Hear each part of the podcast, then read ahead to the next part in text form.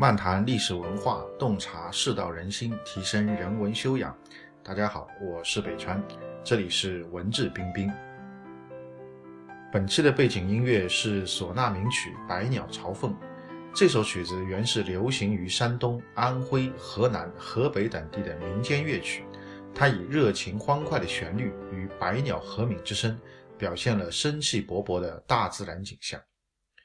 好。下面我们就开始今天的节目。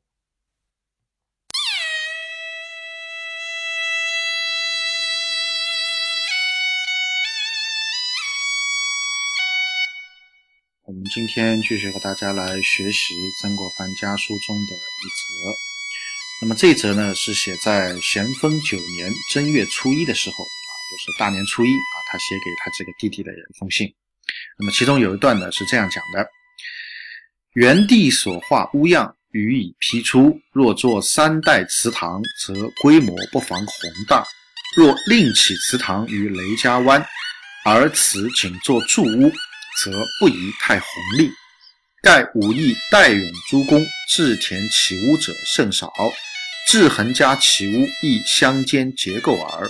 我家若太修造壮丽，则原地必为众人所指责。且乱世而居华屋广厦，犹非所宜。望元帝慎之慎之，再四思之。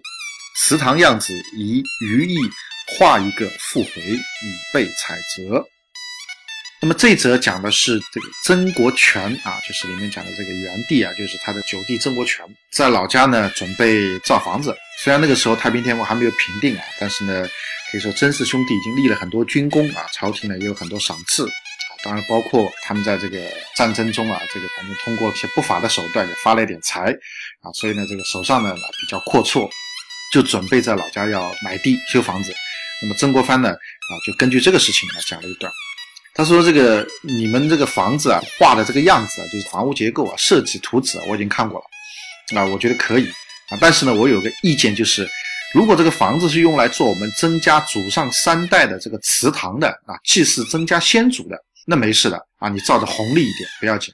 但是呢，如果说啊，就像你信里面讲的说，你要在雷家湾这个地方另外再修祠堂，而你现在给我的这个画纸、这个设计图稿是准备自己住的，那么我建议说不要修的太好啊，修的普通一点就可以了。他说我们家乡那一带啊，这个我们军营里面湘军里面的很多的将领都是湖南人，我们湖南家乡那一带啊，带兵的这些将领们在老家买地修房的不太多。然后呢，志恒啊，志恒是谁呢？就是湘军将领刘腾宏，也是湖南的一个将领。当时呢，已经阵亡了啊，已经在这个乾丰七年的时候应该已经阵亡了。那么志恒家起屋呢，亦乡间结构啊，啊，就说也是很普通的乡间的结构那。可见曾国荃是想把这个房子造的要超出普通的乡间结构，造的要比较的豪华一点啊。那曾国藩就看不下去了，他说：“如果我们家修的太豪华的话。”那么曾国荃啊，他说元帝啊，你肯定会被大家说的啊，会被人家在背后议论的，这个你的名声就不好。而且呢，由于这个议论啊，可能会引出很多的祸事。更重要一点呢，他说现在是乱世啊，这个可以说这个反贼还没有平定。乱世你住在一个很豪华的房间里面啊，恐怕并非你的福气啊。为什么呢？因为乱世就代表没有法度啊，土匪横行，强盗出没。如果你住在很豪华的房间里面，那么就意味着什么？意味着你们家很有钱。你们家很有钱的话，那土匪、强盗、小偷，他不偷你们家，他不抢你们家，抢谁的？偷谁的？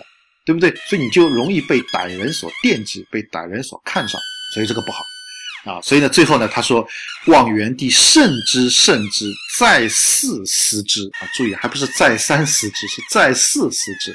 可见曾国藩对于曾国荃想把这个房子造的很豪华，是非常的担忧。”啊，非常的担忧啊，所以这一则其实讲了一个很简单的事情，就是说他劝弟弟不要把房子修得太豪华，修普通一点就好。如果是修祠堂供奉祖上的牌位，啊，不是活人住的，那是这个先祖的牌位供奉的，那你可以修得豪华一点，没有问题。啊，你这样只会赢得美名啊，大家会说你是个孝子。啊，大家会说曾家的后人懂得感恩，因为也没有活人住在里面啊，也没有活人在里面享受啊，所以别人住不起的，别人修不起这么豪华的房子，也不会炎热，也不会妒忌，而且呢，你又符合啊中国传统的美德，所以大家都会夸赞你。但是如果你这个房子是准备自己住的，那不得了啊！那人家这个住不上的呀，啊，家里面没你家有钱的呀，啊，或者说有些人有道德洁癖的呀，啊，恐怕就会对你们有很多的指责了，啊，就会说三道四，啊，甚至有些人可能会给你说一些啊，跑到朝廷那里啊，或者跑到这个更高级的官员那里给你说些坏话，那有可能会给你惹来祸端，啊，你这么多钱哪来的？对不对？你的路富了，对吧？你这个俸禄每年是多少？按照你的俸禄，你是不是能够修得起这个房子？你是不是在战争中应该充公的这些钱财你没有充公啊？啊，应该上缴国库的你没有上缴，是不是你都贪污了啊？等等等等的，都有很多很多的这种潜在的危险因素。那么还有就是当时是个乱世，呃，虽然说湖南那一带还没有太平军啊，但是战局发展也是瞬息万变啊，将来会怎么样都不知道。太平军也曾经到过湖南啊，所以。乱世的情况下，你显富，你露富，你显示出自己比别人家更有钱，那很容易遭到歹人的惦记，所以这个就不好。所以曾国藩就非常的担心啊，他希望曾国荃能够不是再三，是再四的考虑啊，就比再三还要再多考虑到。其实意思就是说，你还是不要修的那么豪华，修普通一点就好了，是吧？我们这么多湖南带兵将领都没几个人修的，我们家修，而且修的很豪华啊，容易惹来很多的风言风语。甚至容易招来小人的重伤、歹人的惦记，这些都是不好的那。所以呢，他说你这个房子还是修的普通一点啊，这是非常老道的一种谋生方法啊，一种谋事的一种方法啊，很懂得应该怎么来为人，怎么来处事。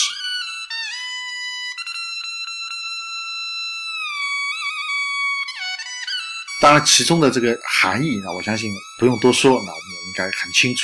但是呢，我们可以通过这份家书当中很鲜活的看到曾国藩是怎么把中国古代的一些啊为人处事的这些智慧应用到自己的生活当中去的。所以他为什么能够做官啊，做的这个非常的平稳，能够全身而退，能够得到一个善终啊？他作为满清开国两百年以来权势最大的汉人，还能够全身而退，没有遭受到朝廷的这种对待其他很多位高权重的这种。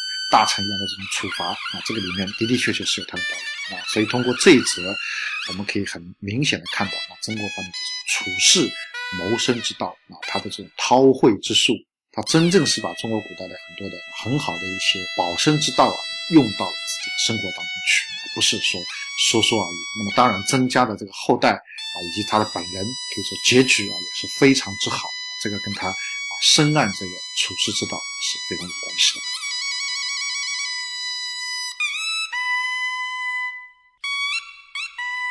好，今天的节目就到这边。更多的信息，欢迎大家关注我的微信公众号“北川黯然日章”。